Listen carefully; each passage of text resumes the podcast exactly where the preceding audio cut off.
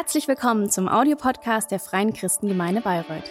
Wir freuen uns, dass du dieses Angebot nutzt und wünschen dir viel Freude beim Hören der nachfolgenden Predigt.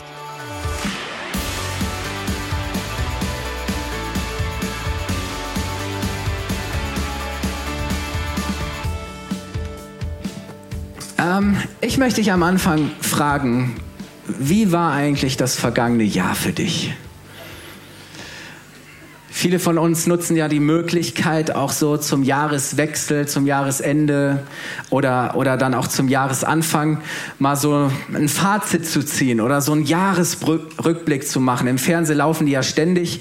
Ähm, ich habe da mal ein bisschen reingeschaut, konnte mir das aber nicht allzu lange anschauen, ähm, weil das alles irgendwie so von diesem Corona-Thema durchzogen und bestimmt war. Da war mir irgendwie nicht nach.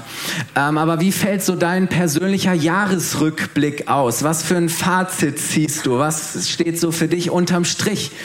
Ähm, vielleicht war das ein sehr ja, gemischtes Jahr, ganz unterschiedliche Erfahrungen, die du gemacht hast. Ähm, aber ich glaube, dass das nur helfen soll, auch, auch eine neue Ausrichtung für das zu finden, was vor einem liegt. Zu sagen, okay, was will ich vielleicht auch hinter mir lassen? Was will ich zurücklassen im alten Jahr? Und äh, was ist mir wichtig? Was möchte ich mitnehmen ins neue Jahr? Was will ich verfolgen? Ähm, was, was, was sehe ich für das neue Jahr? Und ich, ich möchte mal diese Frage stellen. Wie schaust du auf das vor dir liegende Jahr, auf 2022, wenn du dran denkst? Ähm, mit welchen Emotionen? Ist dein Blick auf die Zukunft, auf die kommenden Wochen und Monate irgendwie getrübt, irgendwie von Angst, von Sorgen oder Zweifeln? Oder schaust du mit ganz klarem Blick, voller Frieden, voller Freude, voller Erwartung, voller Hoffnung nach vorne und, und begrüßt das und sagst, ja, ich glaube, da liegt etwas Gutes vor mir, ein gutes Jahr. Ähm, welche Wünsche, welche Erwartungen hast du für das neue Jahr? Welche Vorsätze fasst du dir vielleicht? Ist ja auch so, so etwas, das viele auch tun, zu sagen, okay, was sind so die Ziele, die ich mir setze, das, was ich erreichen möchte? Ich möchte mal ganz ehrlich zu euch sein. Letztes Jahr um diese Zeit, also genau vor einem Jahr, da schlug so mein Stimmungsbarometer ähm, eher so äh, negativ aus. Normalerweise bin ich zum Jahreswechsel immer sehr motiviert und, und inspiriert und, und voller Erwartung, euphorisch. Ähm, ich liebe das, ich bin optimistisch, auch dankbar für so vieles und das ist so der Treibstoff, ähm, wo ich sage, wow, okay, lass uns wirklich mit Vollgas in das neue Jahr gehen und das Beste erwarten und, und das mutig anpacken, was Gott in unsere Hand legt. Ähm, aber irgendwie ging es mir letztes Jahr nicht so. Ich war, war nicht so in der Stimmung und ich hatte auch keinen starken Antrieb, groß große neue Ziele zu formulieren oder Pläne zu machen, weil ich fand das letzte Jahr furchtbar, ich fand dieses, das Jahr davor furchtbar anstrengend. Ich meine, Corona, das hat uns alle überrascht und irgendwie alle kalt erwischt und ähm, ich hatte irgendwie keinen Bock auf noch ein Corona-Jahr. Ich wollte nicht noch so ein Jahr, dass das so weitergeht.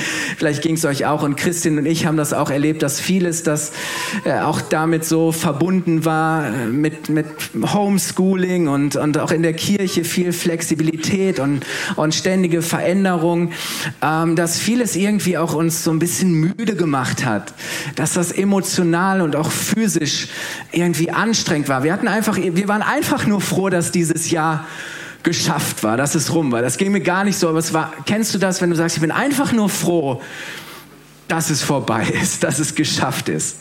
Weil irgendwie war der, war der Akku leer. Und, und 2021, also das letzte war, Jahr war ja zumindest, was die äußeren Umstände angeht, nicht unbedingt einfacher. Und wenn man mal so ein bisschen reinhört in die Zukunftsprognosen, die auch so in den, in den Medien, sozialen Medien oder, oder sonst wo von irgendwelchen ähm, äh, Menschen formuliert werden, dann sind diese Zukunftsprognosen ja auch nicht unbedingt positiv, oder? Also sowohl was jetzt noch die weitere Entwicklung angeht, keiner weiß, wie lange noch und wie es weitergeht, ähm, auch die ganzen Nachwirkungen, dass uns das vielleicht noch die nächsten Jahre auch ökonomisch, wirtschaftlich, äh, die sozialen, gesellschaftlichen Veränderungen, die Spaltung, die Gräben, all diese Dinge, ähm, da hört man nicht so viel Positives. Und ähm, Ich muss aber ehrlich sagen, dass es mir dieses Jahr, dass es mir gerade jetzt anders geht als noch letztes Jahr. Obwohl sich vielleicht nicht sonderlich viel an den äußeren Umständen geändert hat. Aber mir geht es heute so, dass ich, dass ich mich tatsächlich auf dieses neue Jahr freue. Ja. Ähm, egal was kommt, egal was kommt. Ähm, ich glaube, dass es ein sehr gutes Jahr wird. Warum? Weil Gott sehr gut ist. Ähm, weil Jesus die Zukunft gehört, weil er schon da ist, weil er der Herr ist, weil er alles unter Kontrolle hat. Ähm, ich habe vor kurzem einen Twitter-Post gelesen, wo sich jemand beklagte über das verlorene Jahr gesagt, 2021 war ein verlorenes Jahr und er sprach über all die verpassten Momente, all die verpassten Erfahrungen, Begegnungen und Gelegenheiten und er nannte so die, all die guten, schönen, wichtigen Dinge, die im letzten Jahr nicht möglich waren. Er sagt, es war so ein verlorenes Jahr, wir haben so viel verloren und da war irgendwie so viel Bedauern drin. Und ja, ich glaube, die Versuchung ist groß, so zu denken. Vielleicht auch auf das zu schauen, was, was so man verpasst hat, was nicht möglich war. Aber ich glaube genauso, dass wir eine ganz andere Haltung und Perspektive einnehmen können. Dass wir nämlich glauben, dass das vergangene und auch das kommende Jahr keine verlorenen Jahre sind. Ähm, dass wir es das neue Jahr als etwas betrachten, das kein verlorenes, sondern ein gewonnenes Jahr sein wird. Weil woran machen wir eigentlich fest, ob ein Jahr ein gewonnenes oder ein verlorenes Jahr ist. Schauen wir immer nur ähm, auf das Defizit, auf das Verpasste, auf das Verlorene. Nein, ich glaube, dass wir genauso auch, auch aufs, im, im Hinblick aufs letzte Jahr und auf das, was vor uns liegt, uns auf das fokussieren können, was wir alles gewinnen, was wir gewonnen haben im letzten Jahr. Mal ganz ehrlich, auch im Hinblick aufs letzte Jahr, was hast du ja, vielleicht musstest du auf vieles verzichten und da sind Dinge, die du verloren hast. Aber ich möchte dich auch mal fragen, hey, was hast du eigentlich alles gewonnen? Was hast du vielleicht alles gelernt? Ja, man hat sich ja selber ganz neu kennengelernt oder Leute in der Familie oder seine Nachbarn, da hat man sich ja, wurde man ja echt auch überrascht in manchem. Äh, was durftest du im letzten Jahr entdecken? Vielleicht hast du einen ganz neuen Zugang auch zu Gott gefunden. Vielleicht hast du Gott ganz neu erlebt als der, der dich wirklich versorgt, der dich durchträgt, auf den Verlass ist. Hey, wie wurdest du im letzten Jahr beschenkt? Womit hat Gott dich beschenkt? Wo hat Gott dich überrascht? Wie wurdest du versorgt? Wie hat Gott dich bewahrt? Hey, wo hat Gott dich verändert? Wie wurdest du im letzten Jahr gesegnet? Hey, ich glaube, wir können dankbar sein für das letzte Jahr. Jedes Jahr, jeder Monat, jede Woche, jeder Tag, jede Stunde, jede Minute ist eine Gelegenheit zu empfangen und zu genießen, was Gott in seiner Güte und Gnade schenkt. Hey, Gott ist reich. Er glaubt doch nicht, dass Gott nur weil wir gerade in einer Pandemie sind oder weil Dinge gerade schwierig sind, dass, dass Gott irgendwo limitiert ist in dem, was er tut. Ganz im Gegenteil. Gerade schwere Zeiten, gerade auch Krisen, persönliche Krisen, Niederlagen, Kämpfe, Schmerzen, auch unser Scheitern sind Chancen, sind eine Einladung, echtes Vertrauen in Gott zu lernen. Wirklich im Glauben zu leben. Also, äh, ne, dass du herausgefordert bist zu sagen, okay, jetzt kommt es wirklich drauf an. Glaube ich, vertraue ich, halte ich fest, richte ich mich wirklich auf Jesus aus. Hey, es ist eine Chance und eine Einladung, in abhängig, sich in Abhängigkeit zu Gott zu begeben, sich nicht abhängig zu machen von allen möglichen anderen Dingen, von den Umständen, von meinen Emotionen, all diesen Dingen. Hey, weißt du, Gott ist der, der durch Jesus aus unserem Minus ein Plus gemacht hat. Aber wir müssen anfangen, mit Jesus zu rechnen.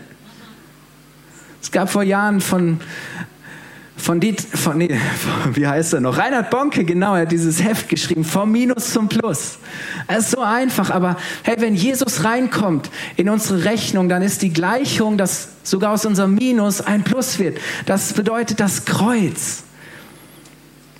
Hey, und das haben wir doch im letzten Jahr, jeder von uns, glaube ich, persönlich erlebt. Das haben wir auch als Gemeinde erlebt. Wir durften im letzten Jahr so viele Menschen taufen.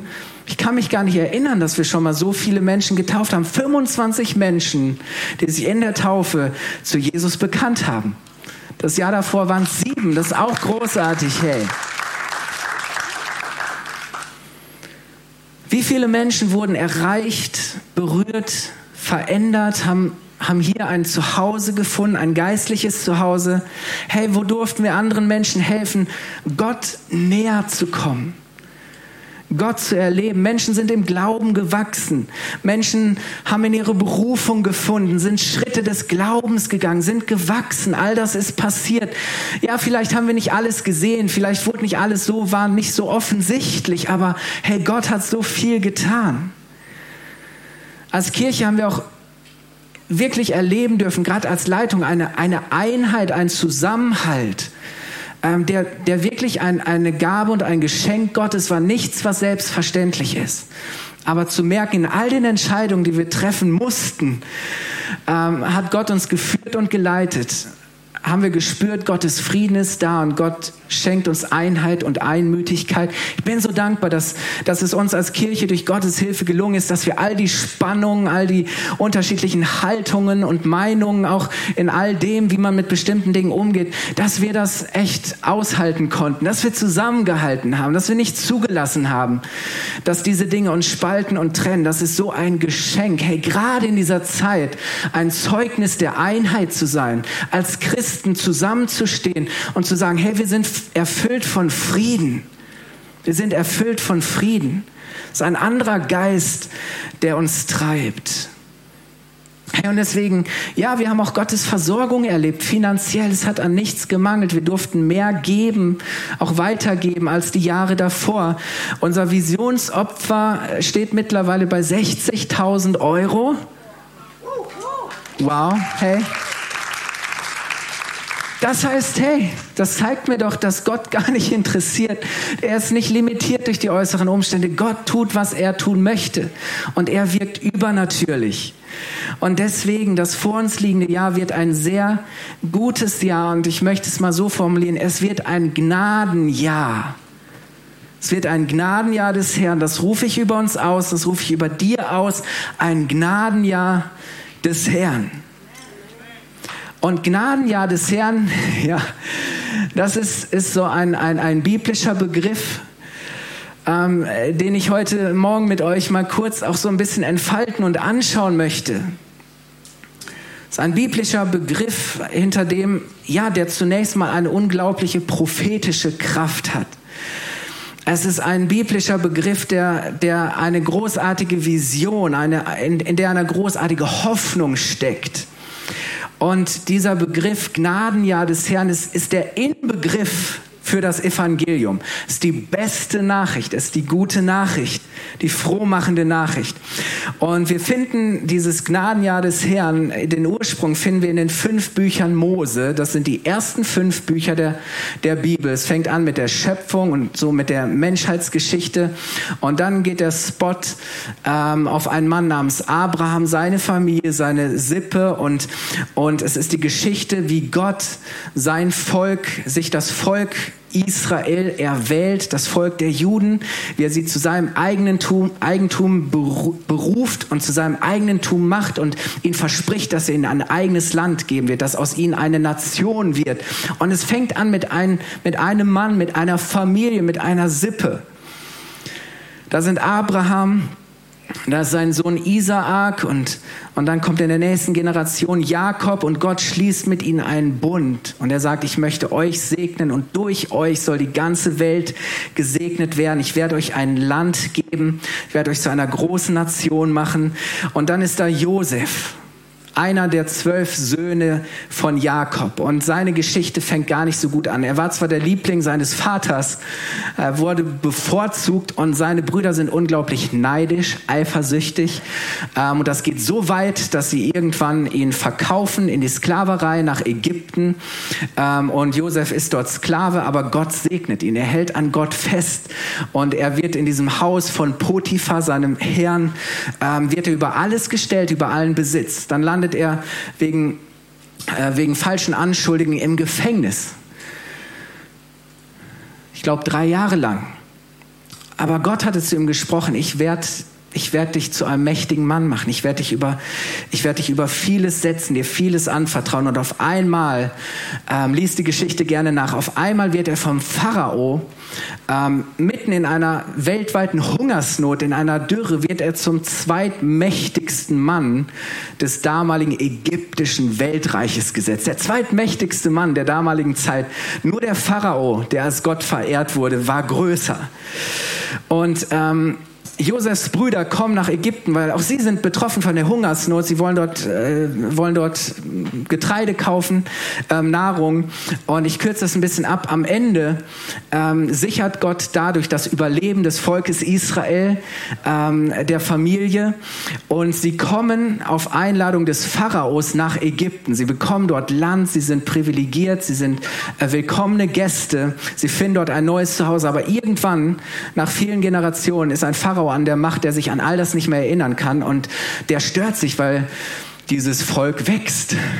Die werden immer größer und stärker und deswegen versklavt er sie und das Volk er leidet so sehr unter dieser Unterdrückung und Gott holt sie raus. Er schickt einen Mann namens Mose, ähm, er holt sie raus aus Ägypten, die zehn Plagen.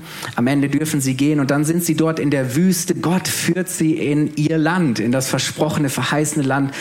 Ähm, und unterwegs in der Wüste gibt er ihnen ein, ein schließt er nochmal neu, erneuert er diesen Bund und er schenkt ihnen das Gesetz, die Gebote. Und er gibt ihnen richtig gute Ordnungen und Bestimmungen, die zum einen ihre Beziehung zu Gott selbst regeln, aber auch ihr ganzes soziales Miteinander, ähm, ihr, die alltäglichen Dinge.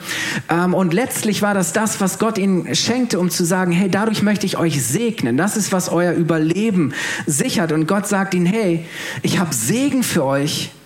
Den dürft ihr empfangen. Ihr müsst einfach nur an mir festhalten und mir folgen.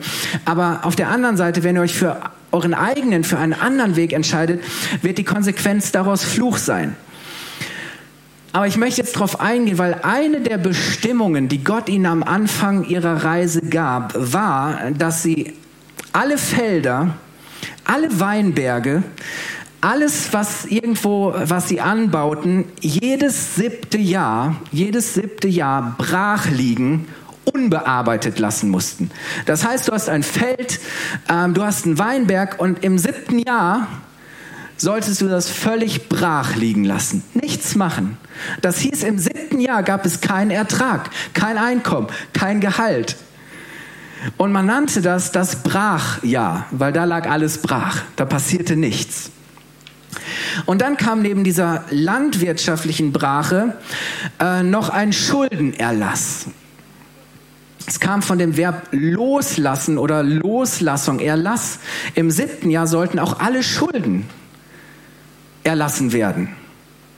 Man sollte auf offene Forderungen verzichten. Das hieß, wenn du Unternehmer bist, heute einen Betrieb hast, im siebten Jahr und da sind noch irgendwelche Forderungen offen, nicht bezahlt vom Kunden, sagst du, okay, gestrichen, ist bezahlt.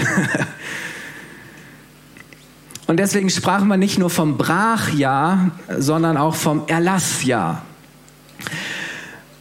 Und dieses Jahr wurde auch als Sabbatjahr bezeichnet. Warum? Sabbat war, war die Ruhezeit. Und es war Gott besonders heilig wichtig, weil es hieß, es ist ein, ein, ein Sabbatjahr oder ein, ein Erlassjahr für den Herrn. Das heißt, sie taten das für Gott, um Gott dadurch zu ehren, um damit deutlich zu machen, wem sie gehören, wem über, wer überhaupt Eigentümer von allem ist. Sie machten immer wieder deutlich, hey, dieses Land hier haben wir sowieso nur Gott zu verdanken. Es ist sein Land, er ist der Eigentümer, ihm verdanken wir alles, was wir haben unsere Arbeitskraft, unsere Familie, unseren Besitz, all diese Dinge. Das heißt, indem das Volk das praktizierte am siebten, in jedem siebten Jahr, dieses Brachjahr, dieses Erlassjahr, dieses Sabbatjahr zu feiern, das war eine feierliche Tradition, brachten sie zum Ausdruck, hey, Gott gehört alles. Und dann ist interessant, dass nach sieben mal sieben Jahren, also nach 49 Jahren, im 50. Jahr, wurde das sogenannte Jubeljahr ausgerufen. Und das bedeutete, im 50. Jahr ähm, gab es einen kompletten Schuldenschnitt. Bei allen Untergebenen wurde ein, ein, voll, wurde ein vollständiger Schuldenerlass gewährt. Ähm, wenn jemand das Land, das er von seinem Vater geerbt hat, irgendwie verloren hat, abgeben mussten, bekam er sein Erbland zurück. Vielleicht musste er es verkaufen aus Not. Also es war so ein, ein Eigentumsausgleich. Und Menschen wurden aus der Schuldsklaverei entlassen. Viele Menschen konnten ihre Schulden nicht bezahlen und mussten, hatten nichts mehr, was sie geben konnten. Das heißt, sie mussten sich selber geben als Sklaven. Sie mussten ihre, ihre Zeit, ihren Körper, ihre Arbeitskraft mussten sie zur Verfügung stellen. Das hieß, sie gehörten nicht mehr sich selbst. Ihr Leben gehörte jemand anderes. Und in diesem 50. Jahr ähm, wurden die Sklaven freigelassen. Herr, und ist das nicht großartig? Das war das Prinzip dieses Brachjahres, dieses Erlassjahres, dieses Sabbatjahres, dieses Jubeljahres. So lernte das Volk Gottes auf wirklich, so lernte das Volk auf Gott zu hören, ihm zu vertrauen und ihn zu ehren. Und zwar nicht nur einfach mit ihren Liedern und den Gottesdiensten, den sie feierten, sondern ganz ehrlich, das hatte was ganz Reales, was ganz Praktisches. Ja? Versteht ihr das? Das ist nämlich der wahre Gottesdienst. Indem sie das feierten und einhielten, zeigten sie, dass sie wirklich leben, was sie glauben. Sie machten deutlich, zu wem sie gehören, wem ihr Leben gehört, wem alles gehört, von wem alles kommt. Und ist das nicht interessant? Ja, dazu brauchst du Glauben. Weil einfach mal zu sagen, ich, lass, ich, ich verzichte jetzt mal, ich lasse diese Dinge jetzt einfach mal, aber interessant ist, dass wenn wir etwas im Glauben tun, merken, und das hat das Volk Israel damals erlebt, dass es wirklich funktioniert, dass Gott ja wirklich versorgt, dass Gott ja wirklich sein Wort hält. Und, und das ist interessant, dass wenn wir bereit sind, etwas im Glauben zu tun und erleben, dass es funktioniert, dass gerade dadurch unser Glauben gestärkt wird, unser Glauben wächst. Und das ist das Großartige. G genau dadurch wurde auch ihre Identität gestärkt, weil sie erlebten, hey, Gott ist der, der tatsächlich auf uns aufpasst. Er ist der, auf den wir uns wirklich verlassen können. Er ist der, der uns wirklich versorgt. Und das ist ja für uns heute irgendwie schwer vorstellbar, dass Verzicht, das Verlust, das Pause, das Sabbat, dass so dieses Nichtstun, dass das am Ende ein Gewinn sein wird. Dass, dass wir am Ende sogar mehr haben, als wenn wir einfach weiter durchgezogen hätten. So, weil wir sind ja so leistungsorientiert, oder? Und, und wir haben so die Art, wie wir rechnen, aber Gott rechnet ganz anders.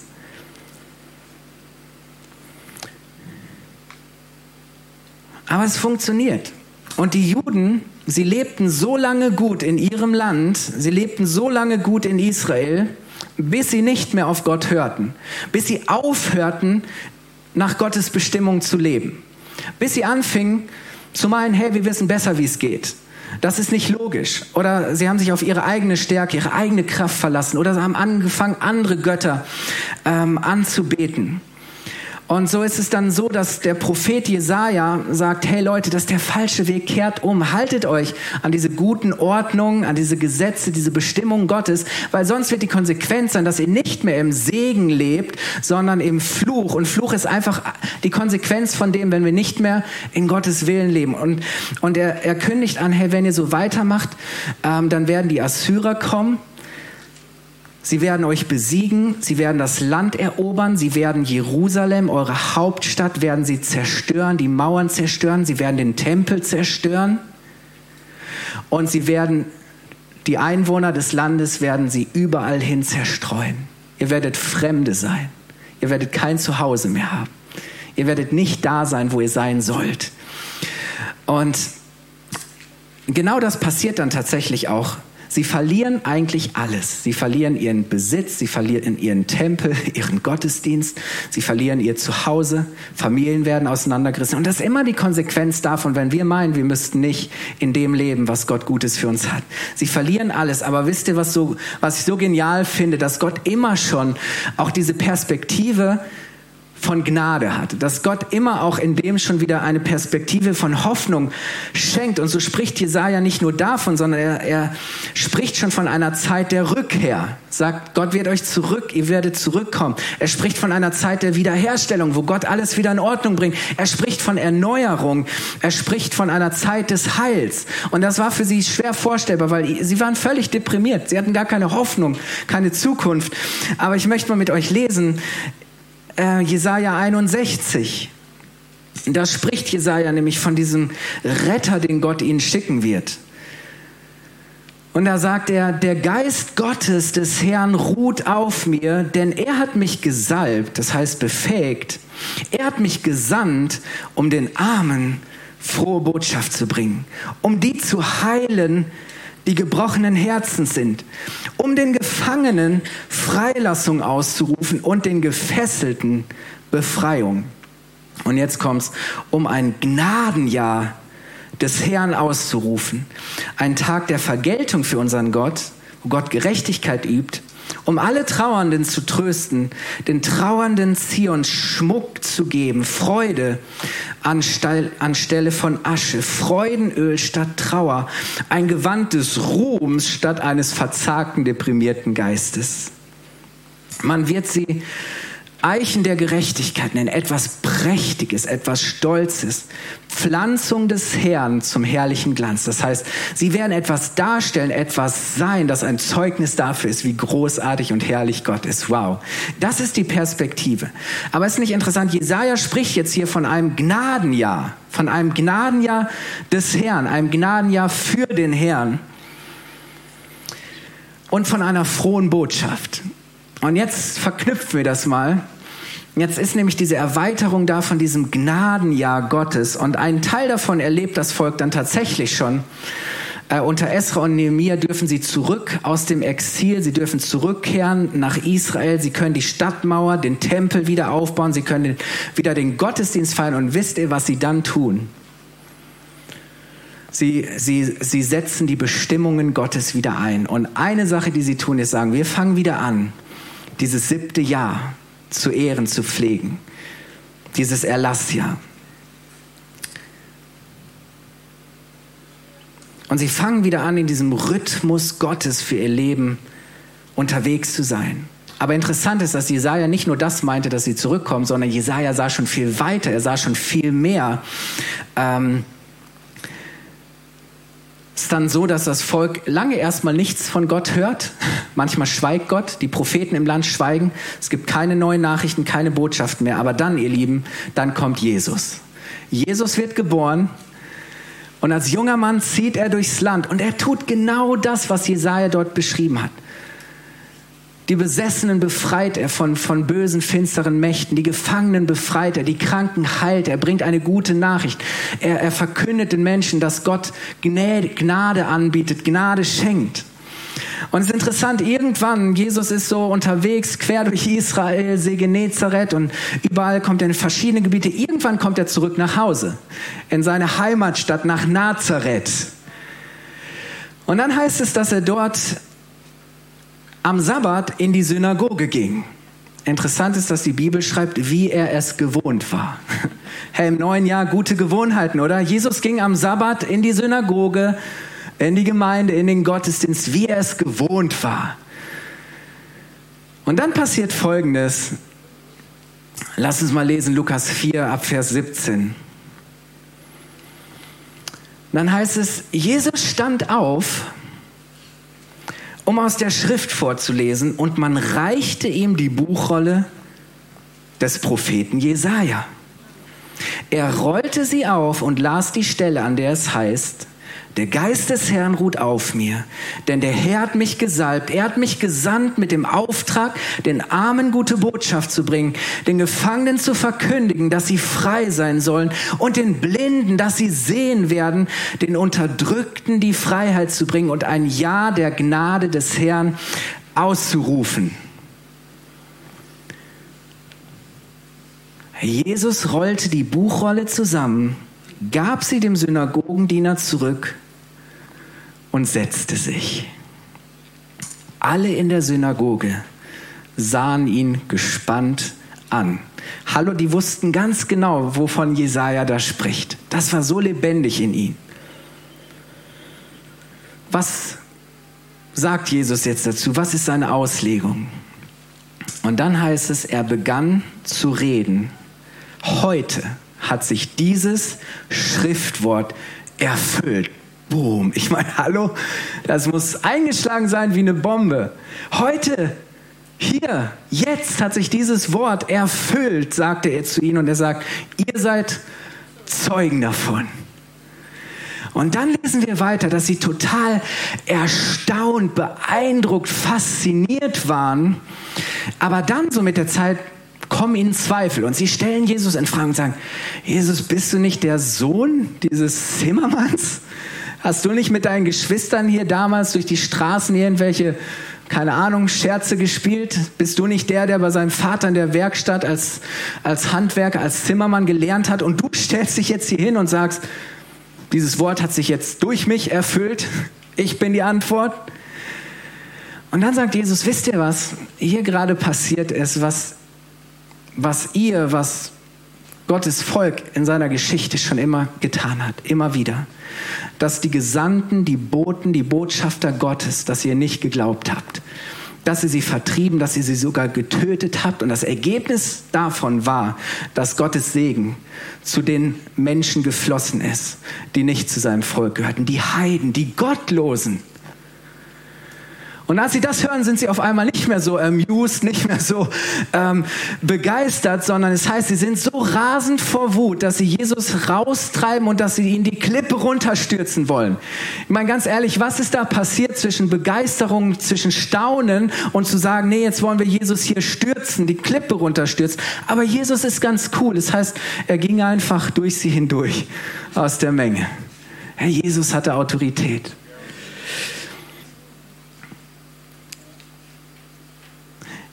Ich möchte euch sagen, mit Jesus ist dieses Gnadenjahr Gottes angebrochen, diese Gnadenzeit Gottes. Mit Jesus leben wir in einer neuen Zeit, einer neuen Zeitrechnung.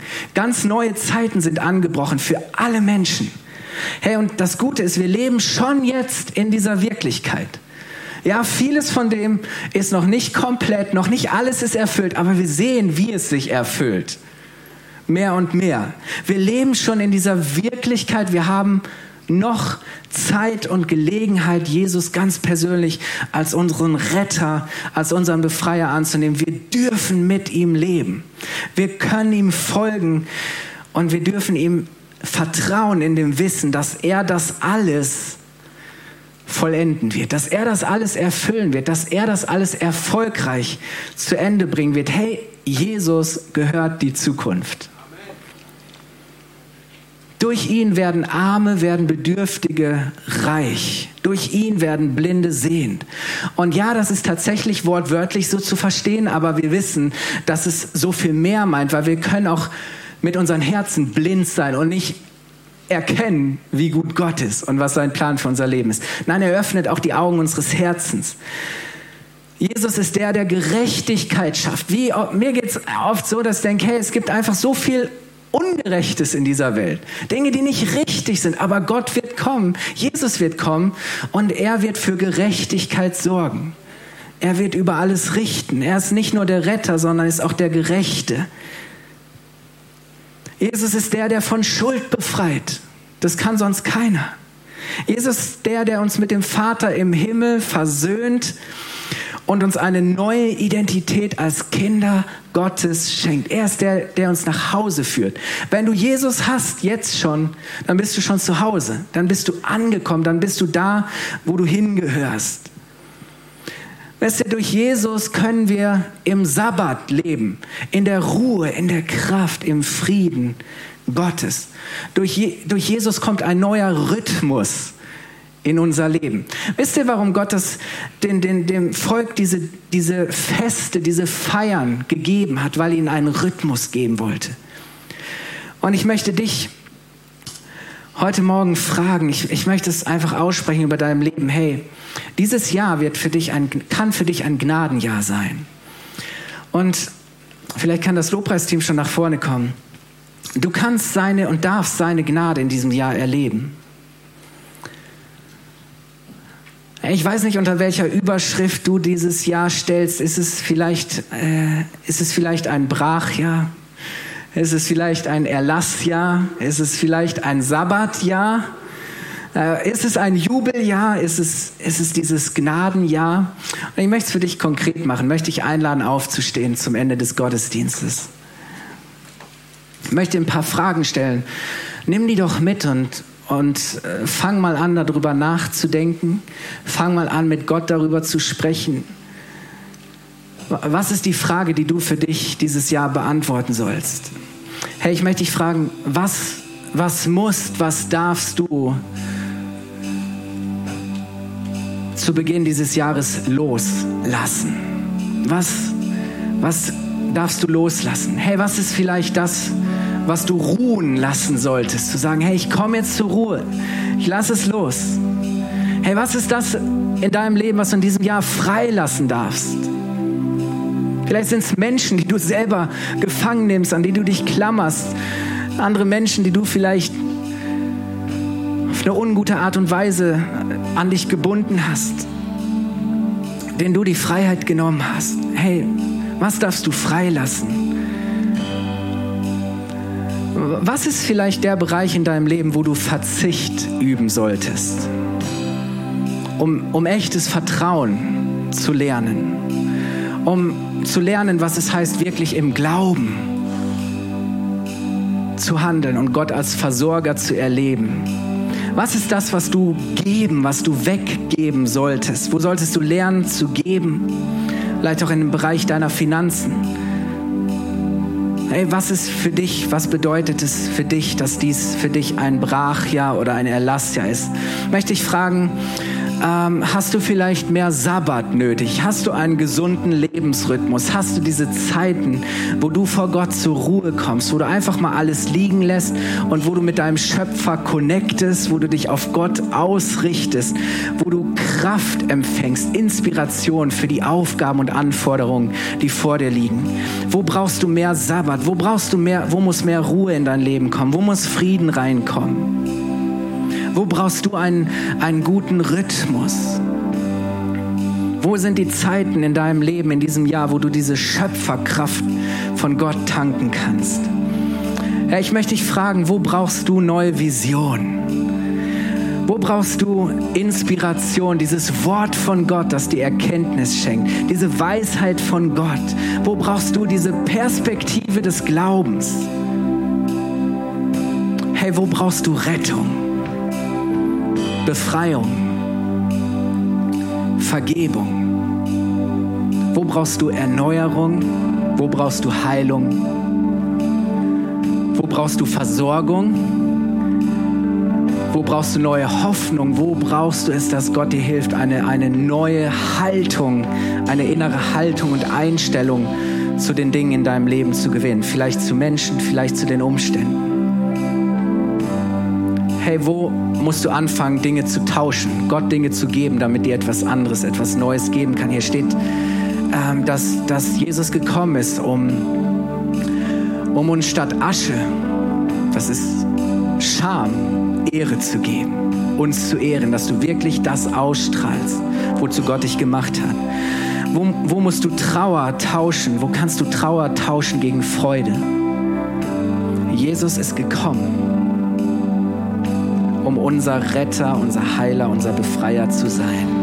Und ich rufe das aus, prophetisch über deinem Leben. Dieses wird für dich ein Brachjahr, ein Erlassjahr, ein Sabbatjahr, ein Jubeljahr, ein Gnadenjahr sein. Ein Jahr der Gnade Gottes, ganz neu. Und wisst ihr, ähm, was wir brauchen für dieses Jahr ist Gottes Segen. Gottes Segen, der sich eben für jeden ganz persönlich, ganz praktisch zeigt.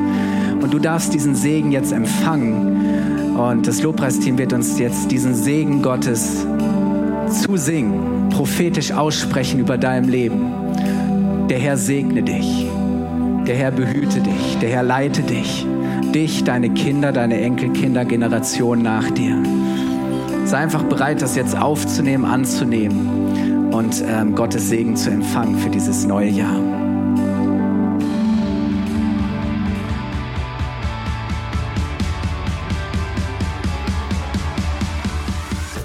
Dir die Predigt gefallen? Gerne kannst du sie mit Freunden teilen oder uns einen kurzen Kommentar hinterlassen. Noch mehr würden wir uns aber freuen, dich persönlich kennenzulernen. Du bist herzlich eingeladen, einen unserer Gottesdienste am Sonntag zu besuchen. Alle Infos findest du unter www.fcg-bayreuth.de. Dort kannst du uns auch eine persönliche Nachricht schreiben, wenn du mehr über ein Leben mit Jesus erfahren möchtest oder andere Fragen zum christlichen Glauben hast. Bis zum nächsten Mal. Ade!